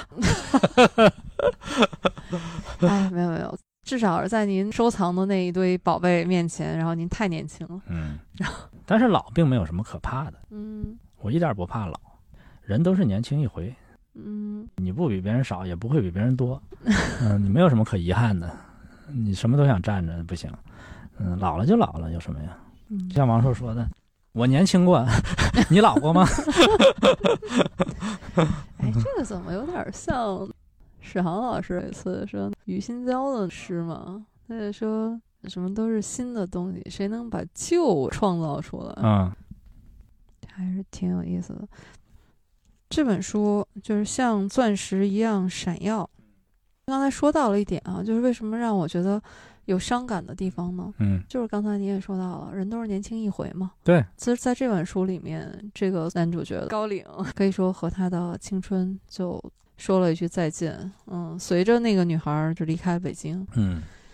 就他的属于年轻的那一部分的自己，嗯，也就跟着走了。他已经三十，算是三十多岁了。这个又呼应《逍遥路》这本儿里面那个刘旭，他不是一直暗恋这个林采，他那个同学，最后他也结婚了嘛？嗯，对我老让刘旭结婚，这里边他也结了一回婚， 对，啊、 而且他结婚还都挺幸福的，幸福吗？至少是，谈不上幸福，我觉得他的婚姻谈不上幸福，但至少是他接受了他嗯，的，能接，受，只能说能接受，能能忍受，或者说，至至少《逍遥路》里面啊，他的那个太太真的不错啊，遇到了一个好女人吧，嗯嗯嗯比起他那个恋爱啊，那实在是太让人揪心了。 嗯，这个， 哎，真是不愧是苏老师的门下呀！ 这个， 哎，对，荔枝书局现在还在吗？哪有这数据啊？这是这是虚构的呀，那你书贩消亡录那本儿不应这该《都生化是消亡录》里也有虚构的，就是我自我从来不喜欢把虚构和非虚构严格对立起来。哦？好吧，我觉得没有必要。就是你一定要说这本书就是一个小说，嗯因此它所有的东西都应该都是虚构的，就这种教条没有意义啊，那倒是啊、或者就是散文，你这里边都应该是真的，呃这也是胡扯，哦，嗯，也没有必要。以以前人写的散文也有很多是添油加醋的，对吧？嗯，都是旧书宇宙里的 一一部分，对，我觉得虚构中的真实比真实还真实。嗯就是因为他们太像真的了，对，包括那两本书嘛，那个让让那个女孩翻译的两本书，所以我们为什么不爱看纪实文学呢？因为纪实文学都是真实的，反而没意思了，反而不真实了，在我们眼里，嗯，因为它无法触及人心。你一触及人心，就变成不真实的。你怎么知道人家怎么想的呀？但是你不触及人心，你这真实性就打折扣了。所以把它化名成一本小说，也许能表达您的更多的思想也好，或者是你想表达的观点。对，所以我写的书，我都是一直是站在虚构和非虚构的中间地带，我从来没有就是我就站在哪边儿，我一直是站在中间儿。嗯我需要往那边迈半步，我就往那边迈半步；我需要往这边跨半步，我就往这边跨半步。，所以借着这些虚虚实实的，说了很多自己想说的话，对但是呢，也藏在一些线索里面，嗯需要去探宝吧。嗯这个阅读体验对我来说，可以说是以前没有过的，因为我从来没有和一位作者距离这么近。嗯，虽然说见面少啊，但是你想也一直呃网上反正也都在看您发的东西，所以我觉得有一些东西我大概能从字里行间里面读出来一些，不敢说那个全部哈、反正能读出来一些。嗯，。我确实觉得他是表达了很多你想说的东西 对对哎，当然这个只可意会对不可对言传。对嗯，嗯，对所以这本书对我来说特别宝贵。谢谢谢谢谢谢，到目前为止，我觉得是一本独一无二的书。嗯，所以非常感谢那陈我就老达师到。目的了。嗯您的作品为什么它打动人？可能对一些人来说，可能都有我这种体会吧。嗯，嗯我觉得一本书它真正能打动人，是要足够的真诚。嗯，你这个作者在写作的时候，你是不是真的很有激情？嗯，还是你只是一个功利性的写作，嗯，我觉得这个是完全不一样的。对，就是以前看一个崔健的访谈，崔健去拍电影嘛，虽然他那个电影我也不太喜欢啊，那个好像是《蓝色骨头》吧，他拍了一个。对。然后他是说拍电影，第一是激情，第二是故事，嗯第三是技术。我觉得这个同样是适用于写小说，啊，当然不适用于写学术书啊，学术书你不能靠激情啊，嗯但是写小说是要有激情的。嗯，就是你在写作的时候，你是不是为这个非写不可。啊、甚至茶饭不思那种状态，很难受的那种状态？当你写不出来、卡住的时候，那种痛苦，你只有处于那种状态下，可能你写出来的东西才会让别人觉得有一点触动。一个是可能有一些故事在自己心里盘亘了很久，就是非写出来不可，这个是一个原动力。还有就是，当你是一个作者的时候，人物固然是你塑造的，但是你也发现，其实你也并左右不了他们，对他们有他们的命运。对，嗯所以这个书的结尾后来改过好几次，总觉得它不应该那样，后来就改成现在这样了。嗯你最开始给他安排过什么样的结局？好几种结局，反正那个、最后我也不知道该该怎么办了。最后我选择了现在这个结局，因为我觉得这个事儿还是没有办法解决，这个矛盾还是解决不了，他还是没有出路。嗯，因为它是一个开放式结局。嗯，对，我我觉得最后这个结局让我有一点点王朔的那个一半是火焰，一半是海水，嗯最后的那种，我是觉得他那个结尾一定是编辑的一些意愿加进去的啊。上半部是一个毁灭的故事嘛，那个女孩就要自杀了嘛。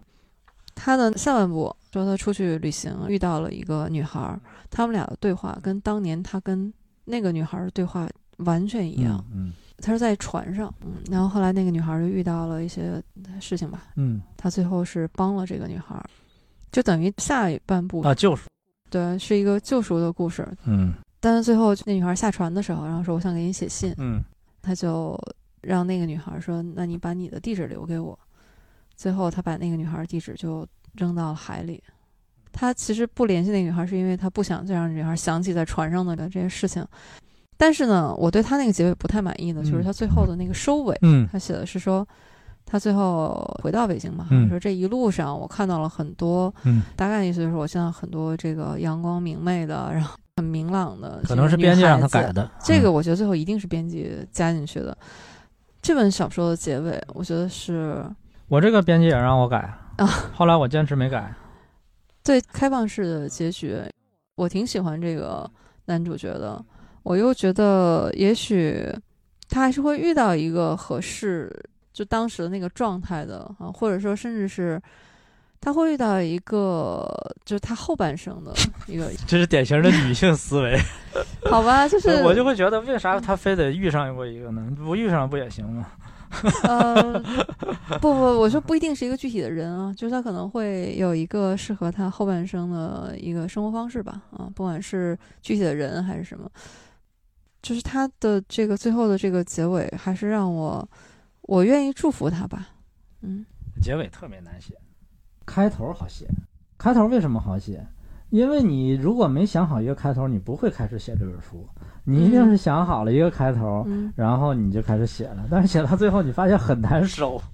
是。为什么我我还是觉得我会愿意祝福他，或者说我觉得他能自洽，是因为最后他也是遇到了一个女孩，嗯嗯这个女孩就是这么短短的几句话啊，但是你又觉得她很能懂她。嗯，她不是买了那牛肉串儿，就是是跟老板说了一句不错，然后就走了嘛。那个女孩就跑过来就说：“是不是根本就不好嗯吃？只是怕影响老板的生意。”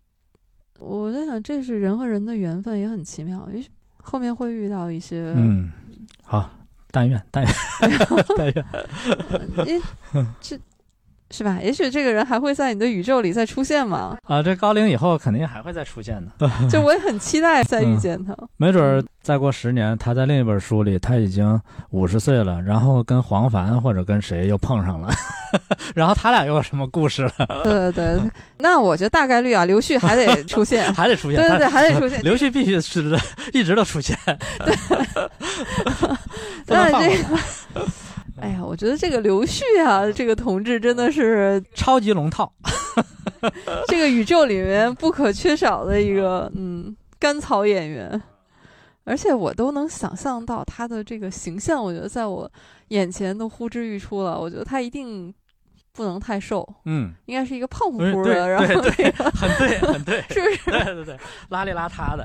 嗯可可爱爱的呃那么一个样子？嗯，但是特别善良，对，嗯他可以是所有人的好朋友，大家都喜欢和他在一起。嗯，嗯越说越像胡同了。 胡同也是我们大家的好朋友。这刘旭是有原型的。嗯，刘旭是我大学的时候的一个好朋友，现在他跟我联系也很多，虽然他跟旧书行业完全没关系啊，哦，他那个性格真特别好，其他说的都很对，但有一点你说的不对，他不是所有人的好朋友，他只是他认可的人的好朋友，哦，他对他不认可的人，他是很冷、很让人难堪的这么一个人，哦哦，那和书里面的倒就不太一样。对，嗯跟书里不太一样，因为书里他要做生意嘛，你不能让他这样，对，呃，当然了，这两本书啊，《消亡录》和那个《钻石》啊，虽然都有刘旭，也都开了励志书局，他俩还不完全一样，这两个书局这还不一样啊。在《消亡录》里面呢，这个书局是一个小书局，而且哎，生意也就是维持吧。嗯嗯但是在钻石这里面，那可了不得啊了，做得这个对，已经做成了大老板了， 对对对对对而且行业里数一数二的、啊，对对，大佬。我特别期待刘旭同志下一次的出 场。嗯，看您的书，对我来说特别有意思的地方，就是他们在我心里面已经自成一体了，就是变成了一个、 嗯对我来说，他们都已经变成了熟悉的朋友了，嗯，很期待。所以他们已经存在在这个世界上了，呃，不能让他们随便就消亡了。对对，而且我我还在嗯，对，想看他们的什么十年以后啊，然后二十年以后啊，对，让对，下一本书里面写嗯刘旭写一篇十年我和这个高岭， 对，然后他儿子又出来了，没 准儿，哎，嗯下一代对也进入旧书业了。会吗？我觉得他们会让自己的孩子也从事这个行业那 吗？很多啊，那子承父业的挺多的这行业。嗯，你比如说杜国立那个儿子，就也也还干这个。但是胡同应该不会让他，胡同儿子会不会干这个也不好说，但是至少现在因为他现在是只是大学还没毕业呢。对啊，名你这牌很大难学讲。的这个高材生，那我有一个朋友也是名牌大学毕业的，他爸就卖书的，后来嗯他毕业了以后，在一个大公司工作了两年，后来他觉得没意思，啊，他也开始干这个了。看看旧书二代，然后对，因为这个行业比较轻松生活，不像上班那么绑人，那么难受，所以它是有一定吸引力的。这个行业，嗯，你早上天天可以睡到自然醒，说不干了就休息几天，你愿意休息几天你就休息几天，也没人管你。那这个行业是很有魅力的一个行业，那我们拭目以待吧。是吗？看看嗯，胡同的公子啊，您家的公子啊，嗯这个， 您您的那孩子，嗯他喜欢旧书吗？喜欢书吗？呃，他挺喜欢看书的，这个应该受您熏陶。他跟我的爱好其实还挺类似的，反正孩子就是你父母干啥，嗯他就对啥有兴趣。嗯，哎，那您除了旧书，嗯，还有什么其他兴趣爱好？最大的爱好就是听音乐、看电影呗。嗯嗯、听音乐，反正就是我一直都对新的音乐，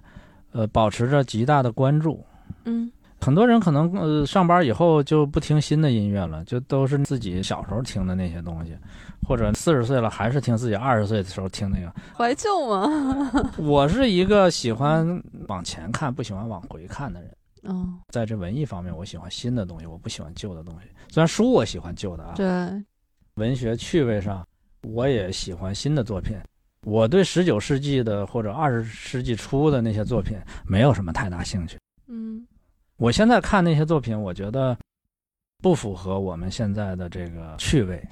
嗯我也无意重复或者按照那些思路，或者按照某些评论家某些作家制定的一些呃金科玉律嗯来、来写作，嗯我觉得没有意义，嗯。所以我是比较喜欢新的。你最近有在看什么书吗？最近看的比较有意思的一个是有个导演叫钟梦红，就是拍那个《阳光普照》的那个导演，他还监制了《大佛普拉斯》哦，对，我刚才有说呃，大这佛普拉斯应该的是一本书，我觉得嗯挺好看的。我现在看一个小说叫《校园秘史》，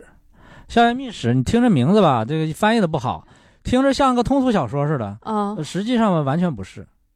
呃，这个小说得过普利策奖，呃，它是那个一个很严肃的小说，非常好看，它是不是非虚构作品？虚构的小说，嗯，虚构的，校园秘史这本我找一找讲。大学生的事儿，哦特别有意思。这几个大学生学希腊语的，学希腊语、拉丁语都特有学问。你看那书特有意思，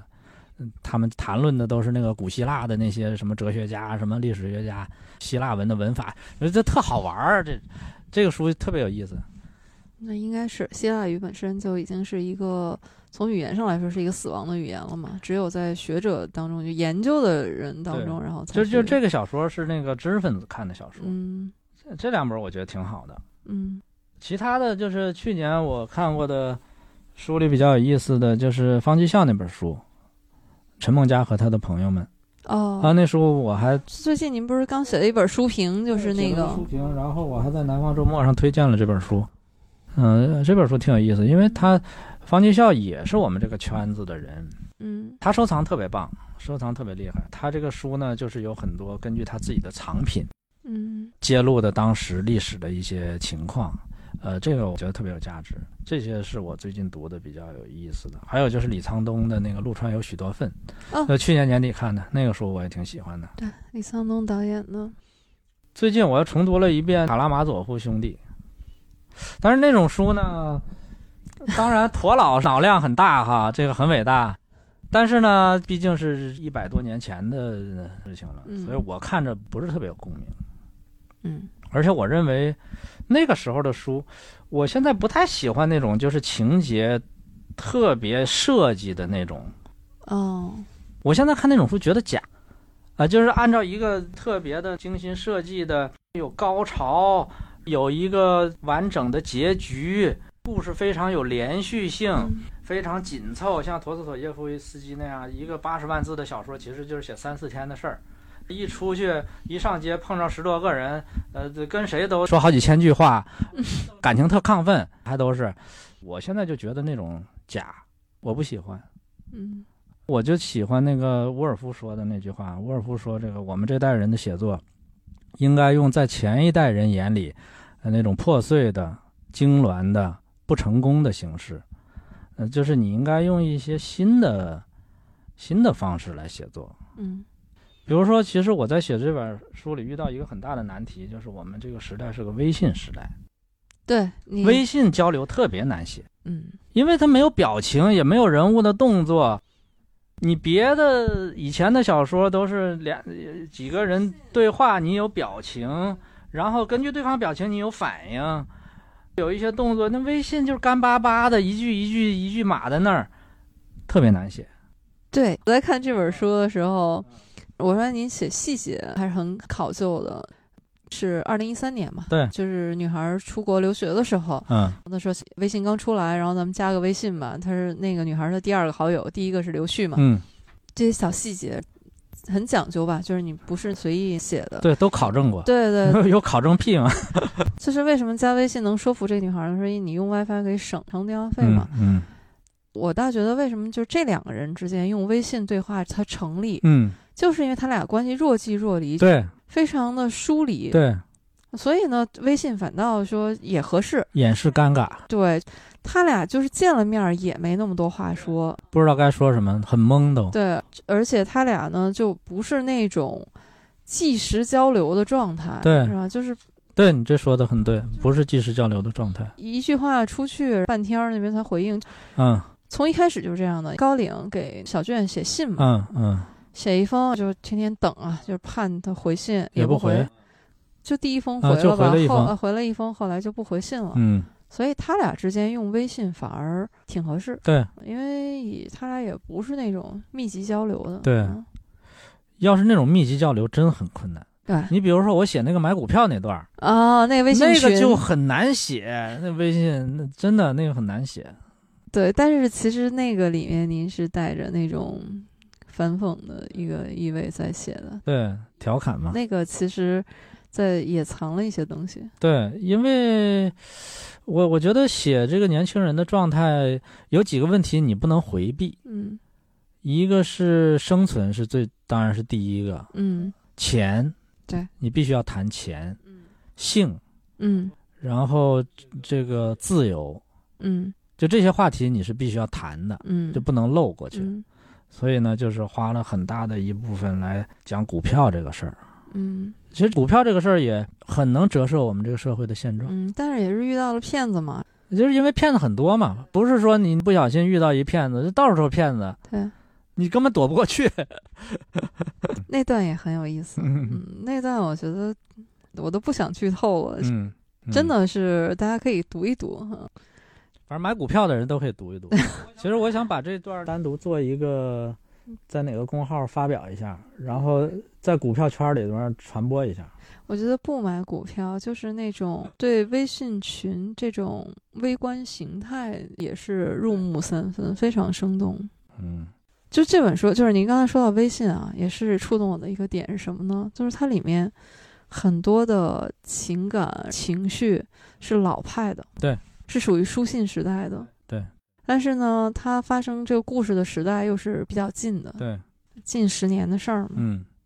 包括那些细节和时代很贴合，就是没有大量的细节，懂的都懂，就是你得自己去看一下哈。对，呃，这是刚才我说您的细节就是考究的很仔细，嗯还有就是您书我现在读到第四本了哈，四本我觉得贯穿始终的是您的文字，嗯，我觉得您对您的文字是有要求的，我觉得文字首先重要一点就是像你写书法一样，你最好有一定的辨识度，嗯或者说像你唱歌一样。嗯，你像那鲍勃迪伦，一听别人没这嗓儿啊。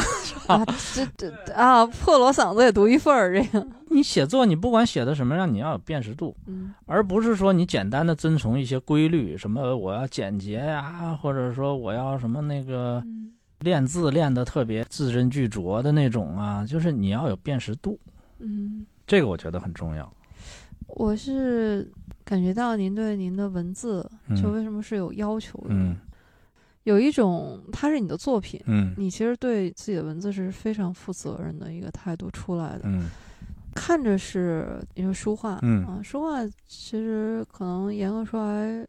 也不算是那么文学性的一个东西哈、但是我觉得里面您很多地方的分寸，嗯我读的时候就能感觉到，一定是经过。呃，那一句话不是随随便便写的，嗯，是。我觉得像以前写书画，还有写历史人物呢，有两个点就特别重要。第一点就是你谈论历史人物，基本的出发点是基于同情。嗯而非责难。嗯，首先是从对方的角度来考虑，他做这些事情是不是真的是毫无道理的恶，嗯或者像一般人所说的那样动机不良啊或者什么，还是他也有难言的苦衷。我觉得这个同情是一个基本的态度。第二个就是从写作的这个角度呢，我对自己有一个要求，就是尽量不跟别人一样。嗯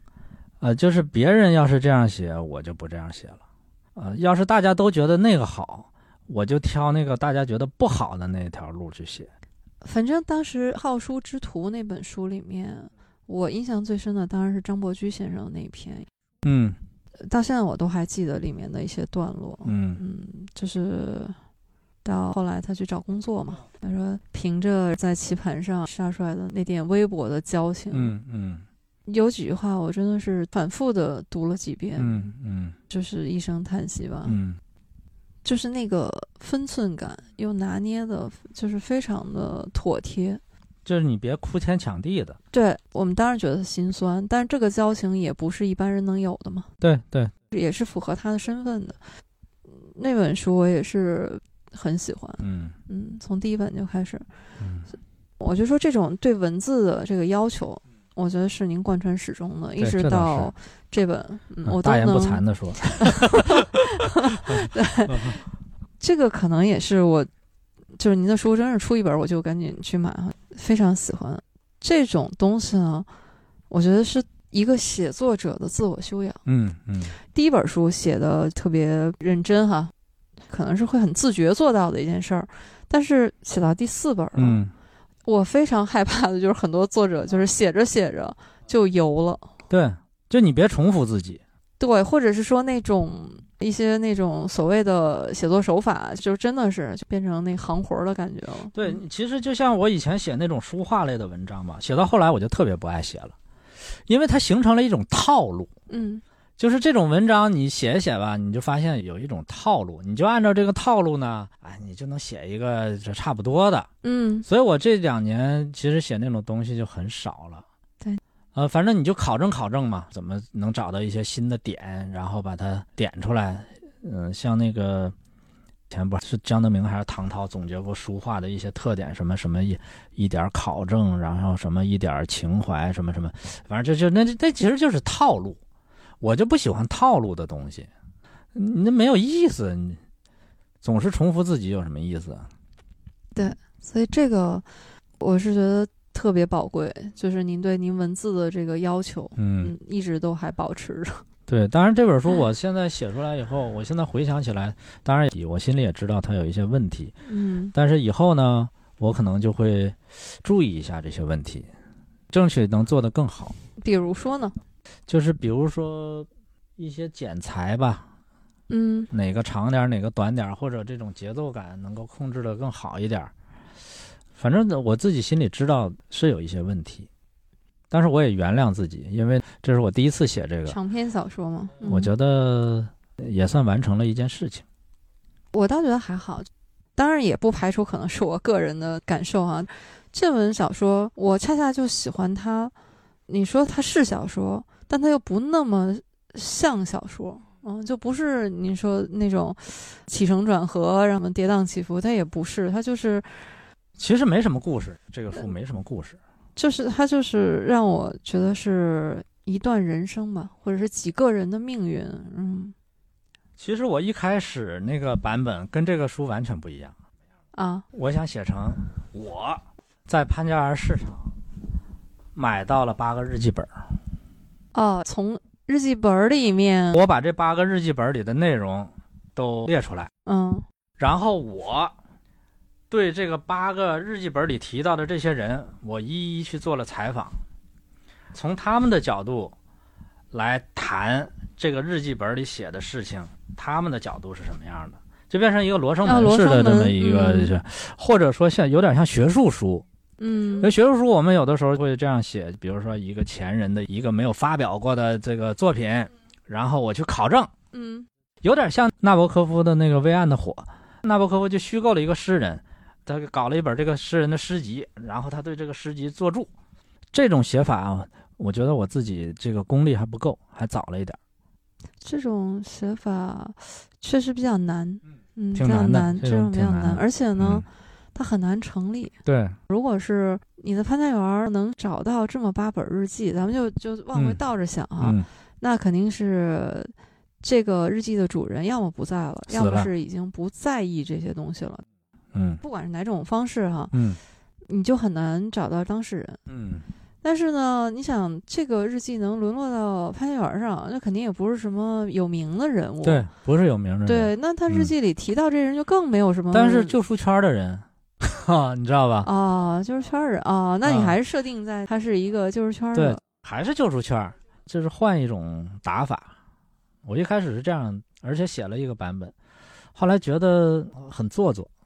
我就是觉得那样的话，就像我说的，它的设计感太强。对，就是太做作了。你把它搞得不做作，挺难的。对，不如这个这么自然流畅。对，为什么呢？？就是你想，读过书吧，嗯读过书的人都经历过毕业嘛，对吧？都经历过校园时代啊。这种写法，就我那天不是还给嗯您发微信嘛，我说这个感觉就是旧书圈儿版的什么“致我们终将逝去 的青春” 啊啊，是或者是旧书时代的爱情，对。对，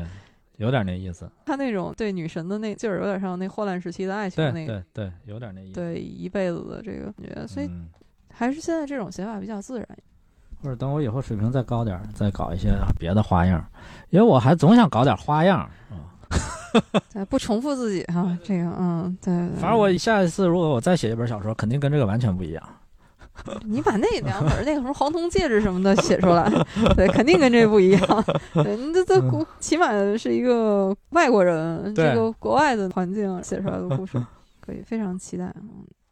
我其实是对这本书里面的那些东西，或者说背后的一些东西更感兴趣嘛。嗯嗯嗯嗯，基本上今天我是一个，我觉得我是有私心的，是陈老师对我一个读者的这个一对一解答。对对对对，反正我也需要呃宣泄一下， 我也需要宣泄一下。确实写的很辛苦，啊十个月写出一本书。特别累，是特别烧脑，因为有的时候你就不知道该怎么办了，不知道该该怎么进行下去，嗯，然后你就觉得你要是那样写，你又落入俗套了，然后你一定不要落入俗套，嗯，然后你就想怎么能不落入俗套呢？就是、嗯这个就特别难，我只能说我略懂，是因为也就试着写过一些东西，是挺难的。对，因为他这本书的结构就有点像那个唱片，嗯这张唱片有三十二首歌，我当时想到的就是那个平克·弗洛伊德那个《The Wall》。啊，是吧？他通过很多首歌构造出一个世界来嗯，但是他那个每首歌呢，互相之间是独立的，嗯没什么关系。每首歌表达不同的内容。这个书呢，就有点儿那个意思，就是说这本书里呢，你可以像听那个 CD 一样，这首歌你不爱听，你跳过去也不影响。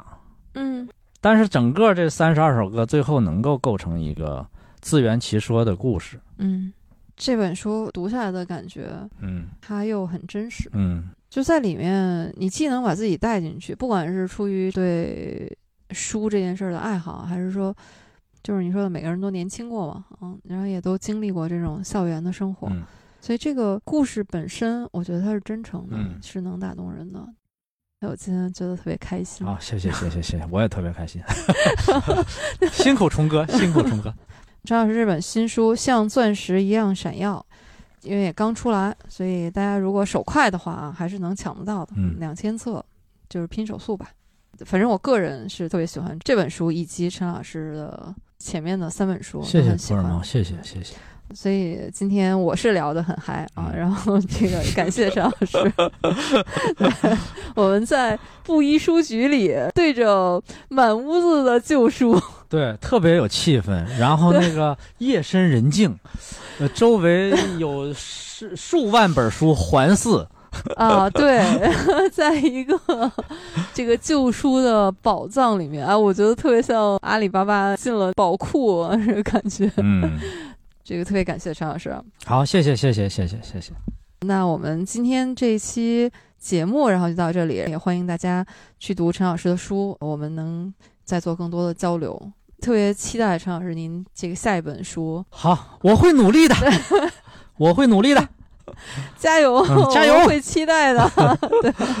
反正您想聊的时候啊，嗯，除了饭局，我们这个小电台也特别欢迎你啊，随好啊时、谢谢能够一直收听的朋友，感谢感谢，也欢迎大家收听订阅我们的节目啊。有什么想和我们交流的，可以在评论区留言。如果想更多的了解陈老师呢，就可以去看《但是还有书籍》这个纪录片第一季第二集，关于旧书的那篇。嗯，好，谢谢，谢谢，拜拜。拜拜。 Once upon a time, you dressed so fine,